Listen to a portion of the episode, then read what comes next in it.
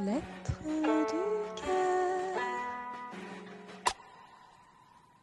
Lettre du cœur. Lettre du cœur. مكتوب من الكاتب Lettre du Lettre cœur. du cœur. Lettre Lettre du cœur. Lettre du cœur. Lettera del Cairo.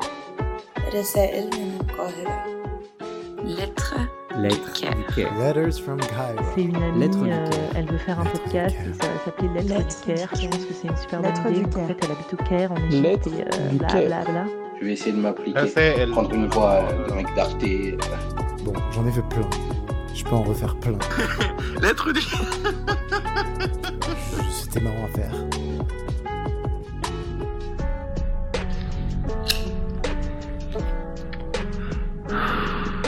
Lettre du cœur.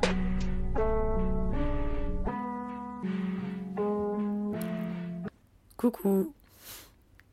J'ai pas de début pour cette lettre. J'ai pensé à un truc et j'ai commencé à vous écrire parce que vous écrire me fait du bien. Ça me permet de prendre le temps de mettre des mots sur des choses, d'y réfléchir avec vous et de vous partager des choses que j'ai envie de partager. Et là, j'ai terminé la lettre et j'ai réalisé que je n'avais pas de début. Sans aucune sorte de salam alek, je me suis mise à écrire et j'ai attaqué comme si on était en train d'avoir une conversation depuis déjà deux heures. En plus, vous allez rire, c'est encore une histoire de fenêtre. Non mais vraiment, je suis désolée, ça tourne à l'obsession. Alors en ce moment, c'est vraiment quelque chose. Bref, je me suis dit que quand même, euh, j'allais avoir le respect de vous faire une intro. Ça va vous? Ouais, super. Moi, ça va, ça va. Ça fait cinq jours que je suis rentrée au Caire, là. Semaine pas facile, beaucoup de boulot, blablabla. Bla, bla. Mais j'ai du goût cumin dans le frigo, du coup, euh, je rebondis, blablabla. Bla, bla.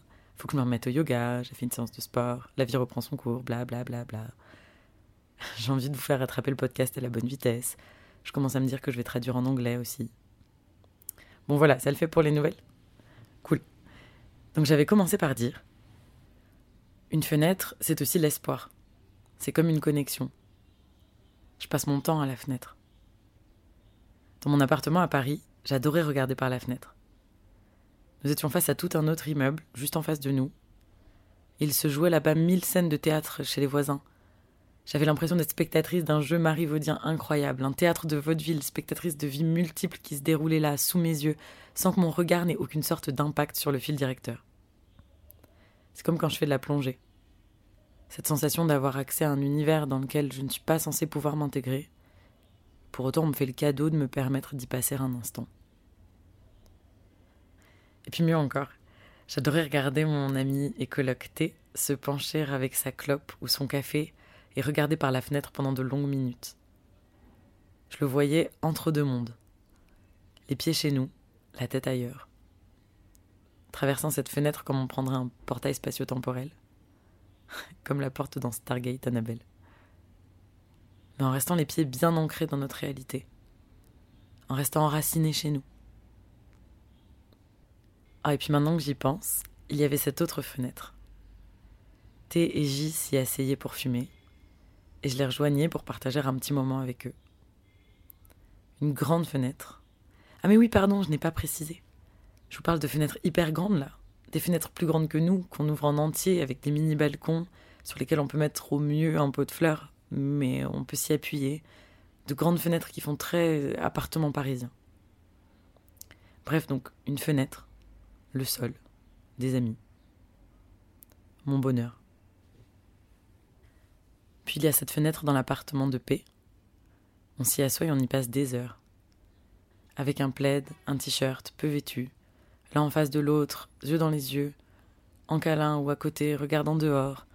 On fume, on boit alcool, café, tisane ou verre d'eau, je prends des photos, on refait le monde, on s'invente des histoires, on se dit de belles choses, on regarde dehors. Chez moi, au Caire, il a sa chambre. Et aujourd'hui, je suis assise dedans, au bureau, pour travailler. On ne s'est pas beaucoup écrit cette semaine, ça ne nous ressemble pas trop pour être honnête. Et là, on vient d'échanger deux messages. Et tout naturellement, je me suis tournée vers la fenêtre. Comme si ça faisait un pont entre nos deux réalités physiques. Est-ce que quand il viendra, on reconstituera cette tradition assis par terre à la fenêtre de cette chambre, sa chambre? Pas sûr. On sera peut-être mieux sur la terrasse. Et en attendant, on s'aime paisiblement, chacun depuis sa fenêtre. Mais enfin, moi, être assise par terre, j'aime ça.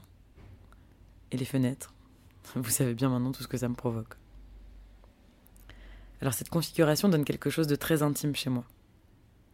C'est pas la même atmosphère le matin, la nuit, à la fin de la journée ou en plein après-midi, un jour où on ne travaille pas. C'est un peu magique en fait. J'ai plein de petites choses magiques dans ma vie comme ça. Ça vous le fait à vous aussi? Je serais vraiment curieuse de savoir.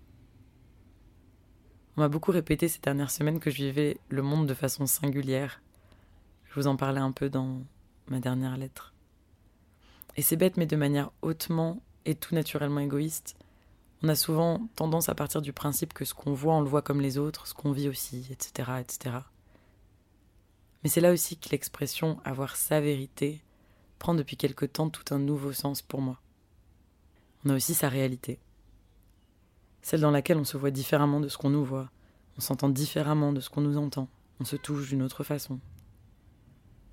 On existe au monde singulièrement de toute façon.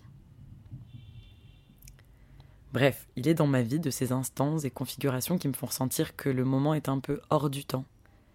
Des étoiles y apparaissent, je me sens comme lové dans un plaid, et là plus rien d'autre n'existe que cet instant de pure beauté, de poésie, de magie donc. Et quand ça arrive, je souris bêtement et lâche complètement prise pour m'y abandonner. Des fois je le verbalise, mes amis en rigolent, de mon émerveillement de californienne avec son filtre amazing sur les pupilles. Mais qu'est-ce que j'aime ça? Qu'est-ce que je chéris cette capacité à aller voir ces moments, à les sentir, à les vivre, à les laisser exister. Et quand ça s'arrête, je suis pendant quelques instants un peu comme si je venais de me réveiller d'un rêve. Je plane un peu. Je souris, je suis reconnaissante de l'avoir vécu. Et j'ai déjà cette petite mélancolie que ça ne soit plus. non mais sérieusement, vous avez ça aussi ou c'est moi qui... J'aurais voulu tous les écrire ces moments. En garder une trace à tout prix. C'est peut-être pour ça que je fais des photos au fond. Et alors les photos de fenêtres. Ça m'a plongé dans une profonde mélancolie cette lettre. Un jour, je vous raconterai ma relation à la mélancolie. non, parce que la meuf a carrément une relation avec la mélancolie. Je savais qu'en écrivant ces lettres, je ne pourrais pas rester légère très longtemps. Quand ça deviendra trop bizarre, vous passerez à un autre podcast. En attendant, je m'en vais mélancoler tranquillement. Plein de bisous, rêveur, et envoyé par la fenêtre. Laura. Lettre du cœur, un podcast proposé par Laura, illustré par ZZ, et pour la musique, un grand merci à Andro et Monga.